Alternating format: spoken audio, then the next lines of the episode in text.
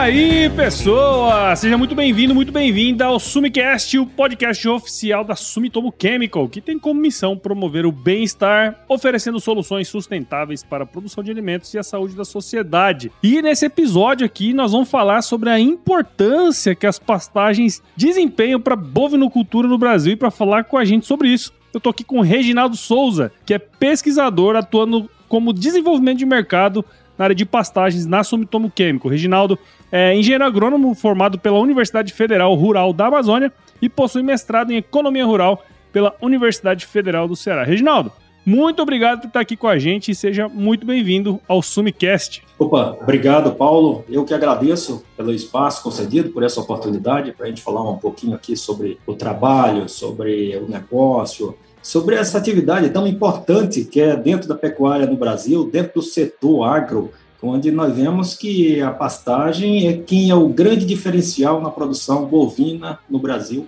por conta de baratear custos de produção e por série de outros fatores que a gente poderia enunciar aqui. Obrigado. A pecuária é um dos setores mais pujantes do Brasil, né? E a gente tem um sistema de produção muito peculiar, né, Reginaldo? Que eu acho que é, é esse sistema baseado em pastagens que a gente vai comentar aqui hoje, né? Então, uh, muitas vezes nós observamos que não é dado devido valor à pastagem. Muitas vezes pastagem é considerado pela maioria, até por pessoas que estão dentro da pecuária, estou falando da pecuária bovinocultura, muitas vezes é considerada como uma cultura à parte, que não precisa os seus devidos cuidados, não precisa ter um manejo adequado, ela nasce em qualquer lugar, se desenvolve em qualquer lugar, e nós sabemos que pastagem é uma cultura como outra qualquer. E, Exatamente. para tanto, ela precisa ter, ser dada a devida atenção, como é dado para soja, dado para milho, para diversas outras culturas. Mas, ô Reginaldo, antes da gente entrar nesse tema que é tão apaixonante, né? A gente que veio da pecuária gosta bastante de falar sobre isso. Mas antes de a gente entrar no tema desse episódio, eu acho que seria legal se você pudesse contar um pouquinho da sua história aí pra gente. Ok, bom, em resumo, fui criado em fazenda, Paulo. Hum. Morava com meus pais até meus 12 anos de idade, morava na fazenda. Eu era daquela época ainda que a escola na fazenda era contratada um professor e ele dava aula para aquele grupo de pessoas. Ali tinha pessoas, alunos, estudantes de primeiro ano, segundo ano, terceiro ano e quarto ano. Tudo junto. Tudo junto. Incrível. Juntava numa sala, você levava a sua cadeira de casa, não tinha ideia. Levava aquele salão ali, onde reunia. E assim eu fui o início meu, meus estudos, meu trabalho. Daí eu saí para a cidade, fui estudar. E na sequência eu já fui fazer, é, fui fazer agronomia, fui fazer na Universidade Federal Rural da Amazônia. Naquela época ela era chamada FICAP, Faculdade de Ciências Agrárias do Pará onde tive a oportunidade de ter bolsa, fui monitor de várias disciplinas, e três disciplinas ao total. E daí, terminando a graduação, eu fui para o mestrado. Aí eu fui para o mestrado em Fortaleza, Universidade Federal do Ceará, e terminei o mestrado, emendei com o doutorado. Mas o doutorado foi uma época que eu tinha tudo, estava caminhando para ser um acadêmico, ir para instituições de pesquisa, como uhum. tal, e de repente acabou as bolsas, cortaram bolsas de estudo, eu disse, cara, é o momento de ir trabalhar, fazer algum, juntar alguma grana para depois voltar. Hum. Tranquei a matrícula e fui trabalhar. Daí eu comecei a trabalhar como assistente técnico de vendas, naquela época em Redenção, no sul do Pará. Fiquei lá durante um ano, depois mudei para Barra do Garça, continuei como assistente técnico de vendas e quando foi surgiu a oportunidade para ser efetivado, isso em 2000, eu fui efetivado na empresa na época e vim trabalhando como RTV, como é, desenvolvimento de mercado, como pesquisador. E por último, em 2019, eu entrei na, no Farm, que atualmente é a Sumitomo Chemical. Legal, legal. Muito legal, né? Acho que é, essa história, né? A gente traz à tona e, e, a gente começa a lembrar, né, das coisas que a gente foi fazendo e tudo mais. E você contou uma, um, um, antes daqui da gente gravar uma coisa muito interessante que você, ah, bom, cortou as, cortar as bolsas, fui lá estu, é, trabalhar, ah, vou voltar daqui uns seis, sete meses, né? Passou quantos anos? Esse era o propósito. Isso foi em 2000, foi cortado as bolsas aquela é a ocasião. E eu vim trabalhar com essa ideia, Paulo, de ficar aí uns seis meses, um ano no máximo. Eu tinha o prazo de dois anos para retornar. Sim. Gostei tanto desse trabalho de campo E tinha colegas, quando eu cheguei, que estava fazendo doutorado, que entrei para ser assistente técnico de vendas, algumas pessoas dentro de canais de distribuição diziam, Reginaldo, você vai, eu te dou um mês para você ficar aqui, você vai cascar fora, você não vai encarar esse trabalho do campo. Mas é apaixonante esse trabalho com a Legal. pecuária, no campo, inovações com tecnologias, que até hoje a gente prega muito isso. Então é apaixonante, eu me apaixonei tanto que até hoje estou há 20 anos nesse 20, hoje, agora está fazendo 22 anos 22. nesse negócio. Exatamente. Que doideira, né? Isso, isso, acontece muito, né? Da gente se apaixonar por um negócio e, e ficar ali para sempre naquela toada, né? E uma coisa que você comentou até antes da gente começar ali é essa questão da pecuária, né? Da pastagem ser uma cultura perene e muitas vezes a gente não tratar isso da melhor maneira, né? E a gente sabe que o sistema de produção no Brasil ele é baseado em pastagem. Tem algumas fontes de informação, não é muito preciso, né? Mas dizem que entre 10 e 20% dos animais só são abatidos oriundos de confinamento. E mesmo esses que estão no confinamento passaram por um sistema de pastagem antes, né? Ou seja, a grande maioria dos nossos animais e dos nossos bovinos, eles dependem dessa forragem, né? da pastagem. Sabendo dessa importância, Reginaldo, tem como você dar um panorama para a gente sobre como é o uso de pastagem hoje para a produção pecuária? É, você observa hoje a pecuária que precisa ser tratada como uma cultura perene, muitas vezes não é dado a devida atenção, e a gente observa a importância que é da pastagem para a produção pecuária no Brasil. Se você pegar os 5.570 municípios do Brasil, em todos eles tem pastagem. É uma cultura que está no Brasil inteiro, pela sua, considerando em extensão. E quando você fala da produção bovina, nós estamos falando que a pastagem é responsável, podemos falar sim de 100% da produção rebanha do bovino, porque somente se você considerar o confinamento você vai ter aí que 6 milhões e meio aproximadamente de animais, que foi o do ano passado, foram confinados. Isso fase final de confinamento. A parte anterior, ele foi conduzido na pastagem, seja pela matriz, a mãe desse bezerro que vai confinado, ou seja também no período que antecede ao confinamento. A importância da pastagem está basicamente nesse sentido. Ela barateia os custos. Se você pega os dados ela vai baratear em cerca de 15 vezes o custo de produção animal quando você é colocado comparado com a produção a coxo. E ele é uma alternativa para um país tropical como nós somos, né? Tem essa particularidade, quer dizer, nós podemos produzir muito animal por unidade diária utilizando a pastagem, né, Reginaldo? Então, essa é uma vantagem competitiva que a gente tem, que a gente precisa usar isso da melhor forma possível, né? É, infelizmente, nesse ponto, nós deixamos muito a desejar. Eu estou falando nós, nós estamos inseridos dentro da pecuária bovina,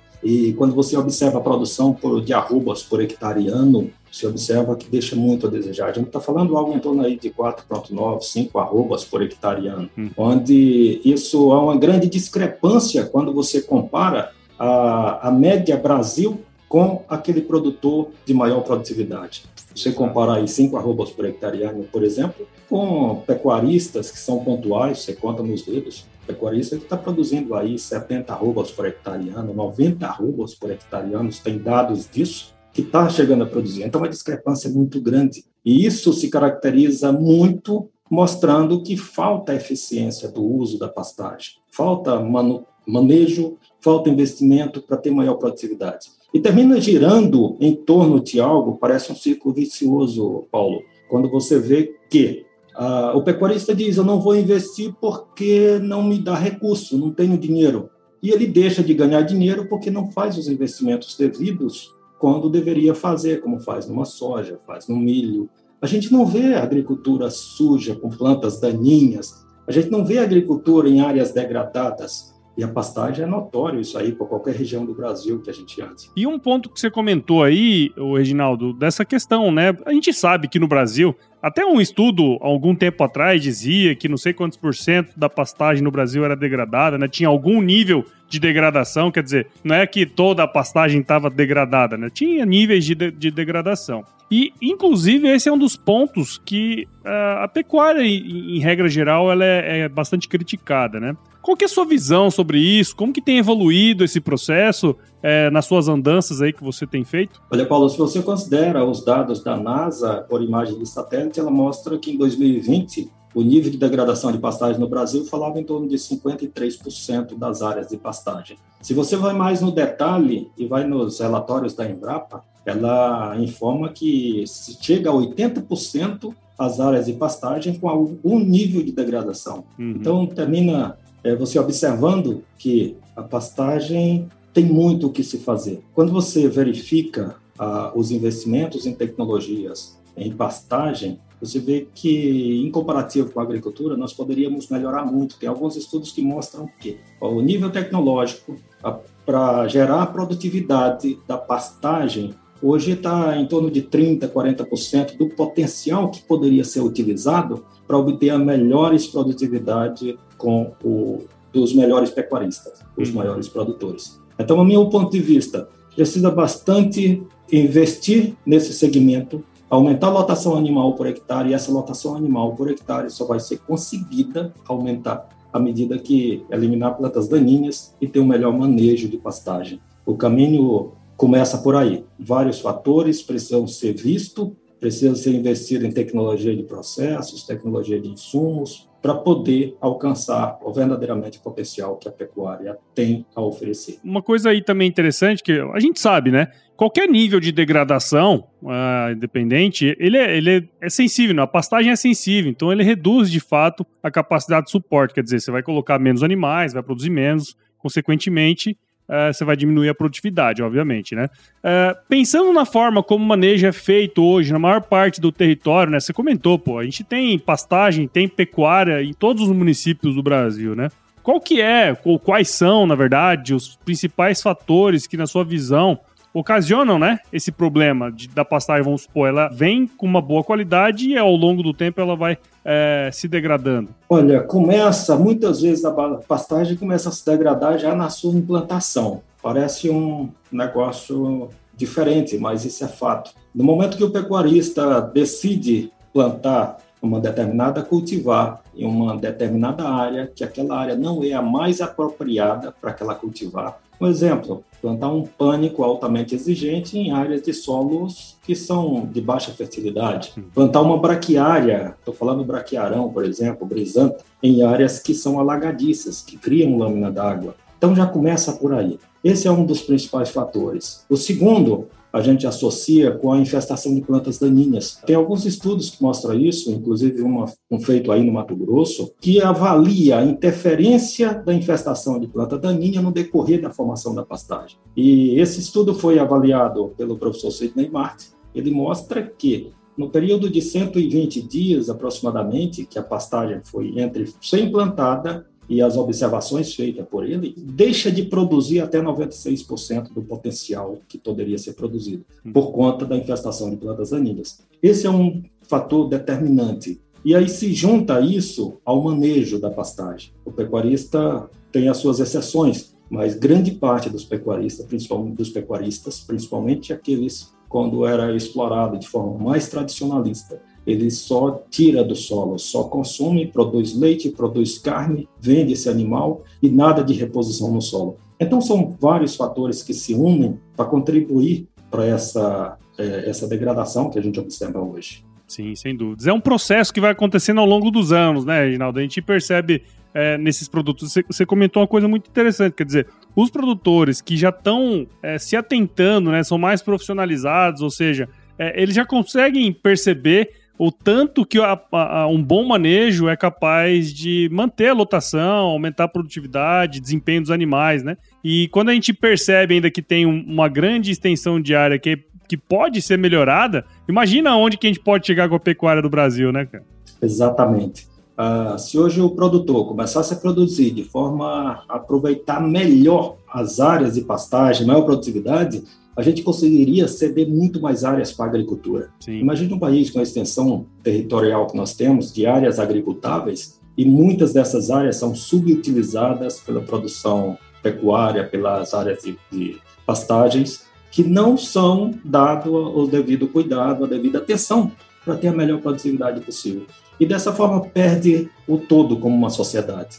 Perde o pecuarista, que deixa de ganhar com aqueles investimentos, e perdem divisas, de geração de divisas, de produzir mais animais para exportar, mais animais para alimentar o povo brasileiro e por aí vai. É, e, e, esse ponto que você comentou, que eu achei bem interessante também, né? Quer dizer, uh, um, um, nível de infestação relativamente pequeno tem um potencial de reduzir enormemente a produtividade daquela pastagem, né? Que é essa questão que você comentou da presença delas ali, né? Porque muitas vezes a presença dela ali já faz com que isso aconteça, né? Eu acho que seria legal se você pudesse dizer pra gente de que maneiras as plantas daninhas elas interferem, né? Quer dizer, você comentou um dado, mas você puder amplificar isso pra gente, explicar qual que é a interferência que elas têm da sua presença, né, ali na, na naquele passo, ela dá na produtividade do, da, da pastagem. E, Paulo, a presença da planta, das plantas daninhas meio às pastagens, ela começa a interferir pelo próprio sombreamento. A gente sabe que as plantas precisam de luz solar para produzir seu alimento, precisa de luz para produzir,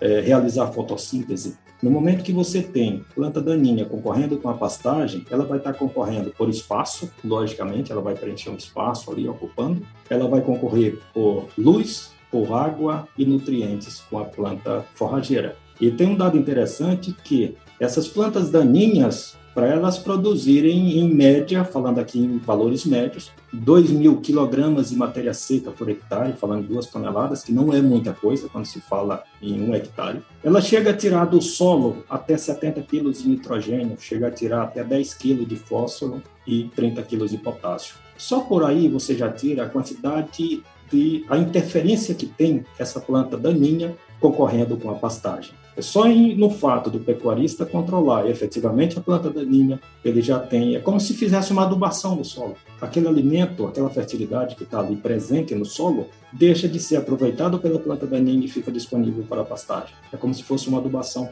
O quanto deixa de ganhar por não fazer o controle de plantas daninhas nas suas pastagens. No, no, passado, acho que no passado até não tão distante assim, porque eu imagino que ainda deve acontecer muito isso, né? É, adubar pasto era uma coisa, assim, quase que revolucionária, né? E da mesma maneira, é, fazer controle de planta daninha com herbicida também era uma coisa de outro mundo, né? Não muito tempo atrás. Como que você vê é, é, essas tecnologias sendo aplicadas aí nas regiões é, do Brasil que você atende, o Reginaldo? Olha, isso termina sendo bastante preocupante no sentido de que dentro da história que nós estamos conversando aqui sobre os cuidados com a pastagem, sobre os cuidados com a produtividade da pastagem, a gente observa aqui um dado interessante, até citar como exemplo aqui da SPAC, de uso de calcário na agropecuária. Hum. Observou-se que no ano de 2017 era apenas 1% do calcário usado vinha para a pecuária,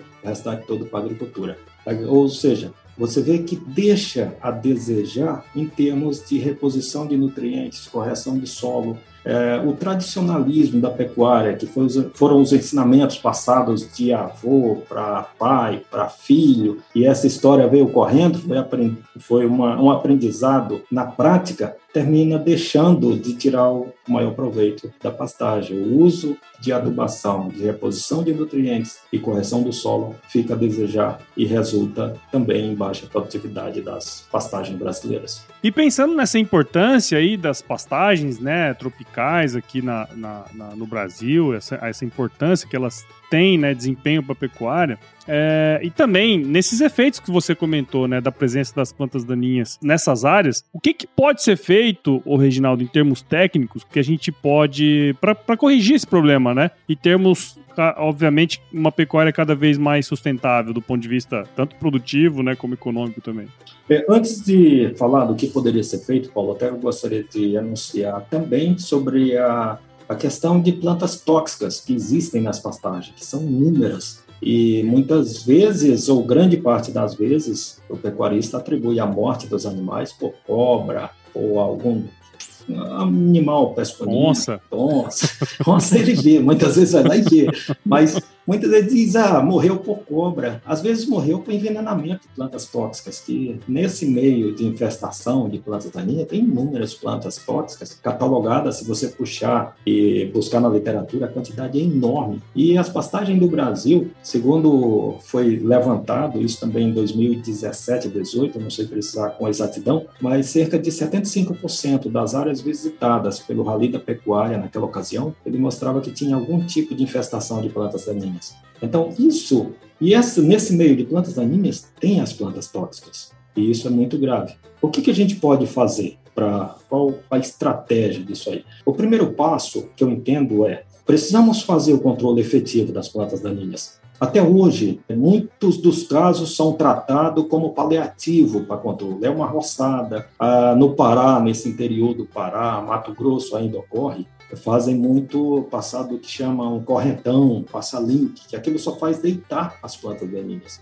A diminuição da infestação é muito pequena e como agravante, à medida que você faz roçadas seguidas ou que você passa correntão, essa planta daninha que tem um sistema de raiz pivotante, ela tem melhor aproveitamento para buscar água e nutrientes em profundidade do solo, ela só desenvolve cada vez mais essa parte subterrânea. E essa parte que fica no subsolo, quando você vai buscar fazer o controle efetivo, que é usando herbicida, fazendo as combinações de herbicida, tendo uma assistência com técnicos capacitados, ele vai ter uma dificuldade de fazer o controle foliar efetivamente, porque a proporção de área de absorção que vai ter na planta daninha comparado ao que está no solo, a parte aérea muitas vezes é até menor do que a área de reserva. E esses são alguns desafios enfrentados, mas que precisam ser enfrentados para controlar as plantas daninhas. E controlar de forma efetiva. Quando eu falo controlar de forma efetiva, eu estou pensando no controle para eliminar tanto a parte aérea quanto a raiz. E não só um produto químico que atue na parte aérea, mas sim que atue também na parte subterrânea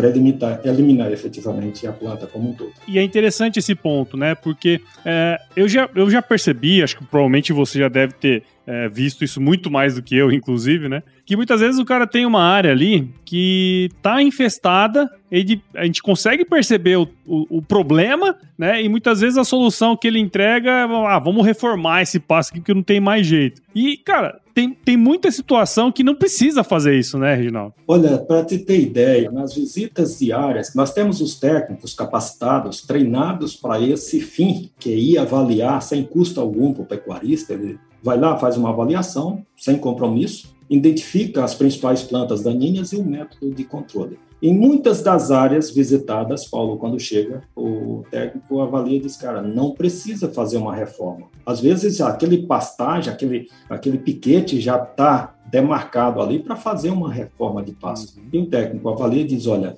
isso aqui você consegue recuperar com relativa facilidade, fazendo aplicação de herbicida para o controle das plantas daninhas e dando condições, um período para essa pastagem preencher os espaços deixados pelas plantas daninhas e fazer um pastejo, um manejo de pastejo para ter um melhor aproveitamento e preenchimento desses espaços. Isso ocorre com bastante frequência no nosso meio da pecuária. O pecuarista visa, ah, já está sujo, eu vou meter uma grade, vou reformar. E quando ele faz essa reforma, ele esquece que ele está gastando, perdendo tempo ali, que ele, para fazer um processo desse completo, no mínimo seis meses, entre começar a gradear, passar duas grades, é, fazer o plantio da semente, esperar essa pastagem atingir aí pelo menos três meses, dois meses, três meses de idade, dependendo da fertilidade, para poder entrar com o gado para pastejar. E um detalhe, quando vai entrar com o gado para fazer o primeiro pastejo, é importante ter em mente o devido cuidado para entrar com animais leves, animais para, a gente fala no campo, fazer uma para, aparar as pontas do capim, para estimular o rebrote lateral ao perfilhamento hum. e melhor preenchimento dessas áreas. Então, só esse tempo aí já justifica fazer uma recuperação da pastagem, em vez de fazer uma reforma. É, eu sempre ressalto essa parte, né? Porque é igual você vai no médico e você curar com remédio e ter que fazer uma cirurgia, né? Quer dizer, fazer a cirurgia é sempre muito mais complexo, tudo é, dói mais, né? E fazer uma reforma é do mesmo jeito, né? Quer dizer, você gasta tempo, uma grana maior e não necessariamente vai ficar bom como poderia ficar se você fizesse um bom manejo ali, né, Reginaldo? A gente observa com bastante clareza onde tem um nível de fertilidade médio, razoável, suficiente, você com três plantas, eu estou falando de braquiarão, braquiarão ou brisanta, você com três plantas em média por metro quadrado, você consegue recuperar essa pastagem. E Sim. um detalhe a ser observado é que, quando está totalmente infestado a pastagem, essas plantas forrageiras, elas ficam com uma característica que a gente chama, termo técnico, de estiolada. Ela fica desenvolvendo, sem soltar perfilho, na busca de conseguir luz para realizar a sua fotossíntese e conseguir a sobrevivência. Essas plantas, no momento que você tira o sombreamento e permite, elas vão preencher, elas começam a preencher aqueles espaços vazios sem maiores custos para o pecuarista, apenas com manejo e o uso do herbicida apropriado para a situação. É uma alternativa aí, obviamente, menos custosa e que dá resultado da mesma maneira, né? Eu, eu tenho dito, Paulo, falta bastante no nosso segmento avaliar custo-benefício. Muitas vezes, o, dentro do nosso setor, é visto o custo que vai ser, ser investido ali. É verificado a despesa, hum. mas não avalia como investimento e o quanto eu vou ganhar em cima disso. Eu fazendo investimento naquela área, quanto eu vou ganhar? Quanto eu vou aumentar a lotação? E nós temos visto que áreas completamente infestadas, estou falando com nível de infestação aí de 50%, 60%, quando você faz o controle das plantas daninhas dessa área, você chega a ter uma produção de massa cerca de quatro vezes, às vezes até cinco vezes mais do que era a produção quando estava com infestação de planta daninha. Eu estou falando em massa verde de forrageiras. Isso se converte em lotação animal. Se você está produzindo três vezes mais massa forrageira, evidentemente você vai ter uma lotação muito maior, muito mais boca de animais ali, muito mais gado para pastejar e se alimentar naquilo, naquela mesma área que estava infestada por planta daninha. E é aquela questão, né? Toda essa técnica, esse, esse conhecimento utilizado, né, para recuperar essa pastagem, né, para deixar essa pastagem limpa, tudo isso tem um porquê, né? E justamente o que importa é a última linha no final das contas, né, Rinaldo? Quer dizer, você vai colocar mais animais, você vai ter um desempenho melhor e no fim das contas, fazendo um manejo bom, obviamente, você vai ter o resultado ali no final da linha, né? Que é o que realmente importa no final das contas, né? Exato. Isso precisa ser contabilizado. Mas você vai na maioria das fazendas também, é um grave erro que vem corrigindo ao longo do tempo é fazer a contabilidade do que, que entra, do que, que sai, o que, que eu vou investir, o que, que eu vou ganhar em cima disso. E às vezes aparecem algumas histórias milagrosas aí de produto que você vai aplicar para produzir massa foliada forrageira.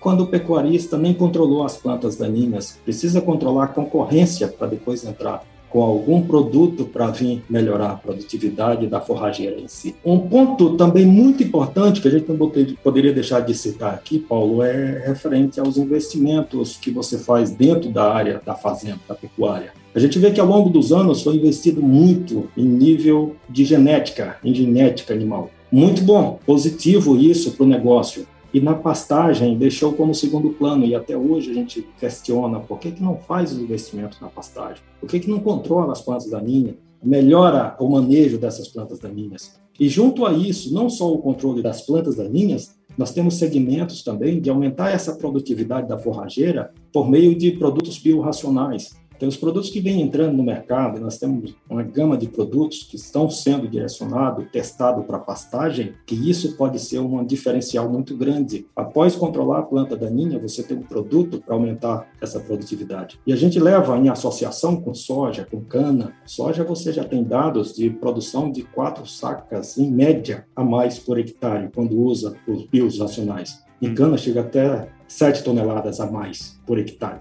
Então, nós temos um histórico não só dos produtos herbicidas de pastagem, mas também de produtos que vêm aumentar a produção forrageira muito Legal. interessante. Nós temos muito que aproveitar nesse segmento. Sem dúvida, sem dúvida. É um segmento que cresce. E como você comentou uma coisa lá no início que eu não poderia deixar de citar, é essa disparidade, né? Quer dizer, você pega um produtor de soja, um cara que produziu mal, um cara produziu 55, 50 sacas por hectare, um cara que produziu super bem, o cara produziu 70, né? 75 sacas por hectare. Você vê que a média é 60, tá ali, né? No meio. Agora, a pecuária é muito discrepante, né? Quer dizer, você tem a média brasileira que produz 5 arrobas por hectare, tem um cara que produz 40. Cara, provavelmente tem gente que produz zero, né? então tem muita coisa para evoluir ainda, né? Então, uma discrepância muito grande. E é em cima disso que nós buscamos, e eu creio que todos nós que estamos no setor buscamos melhorar dentro desse segmento. Temos que equiparar melhor, temos que produzir mais. E produzir mais de forma que seja rentável que seja um, uma produtividade é, sustentável dentro do segmento. É esse o caminho e é isso que nós precisamos em pastagem, acabar com essa imagem que tem a pecuária, dizer a pecuária desmata a Amazônia, a pecuária desmata a floresta. Se nós começarmos a cuidar das nossas pastagens, pelo menos bem próximo de como se cuida numa cultura qualquer, nós vamos ceder áreas para outras culturas e deixar de desmatar, sem precisar desmatar nada na Amazônia, sem desmatar um pé de árvore sequer dentro das suas áreas de, de pastagem. Bom, Renato, muito obrigado pelo seu tempo aqui, participar com a gente no Sumicast. Eu tenho certeza que quem ouviu aqui aprendeu bastante sobre a importância né, do uso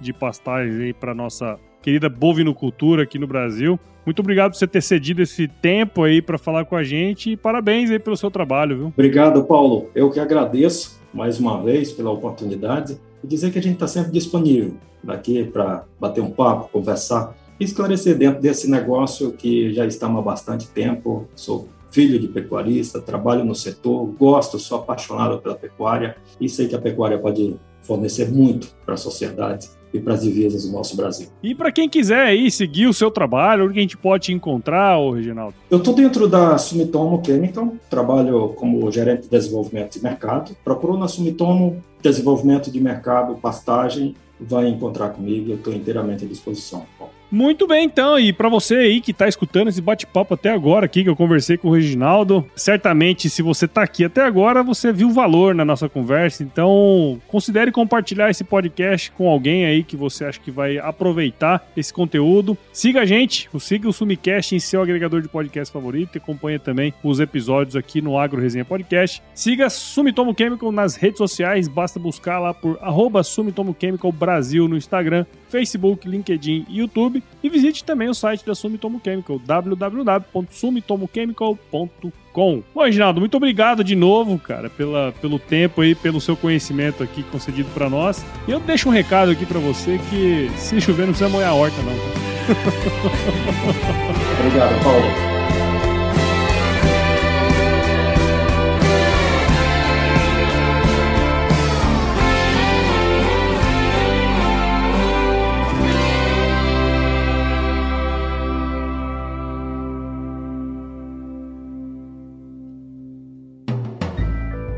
Mais um produto com a edição Senhor A.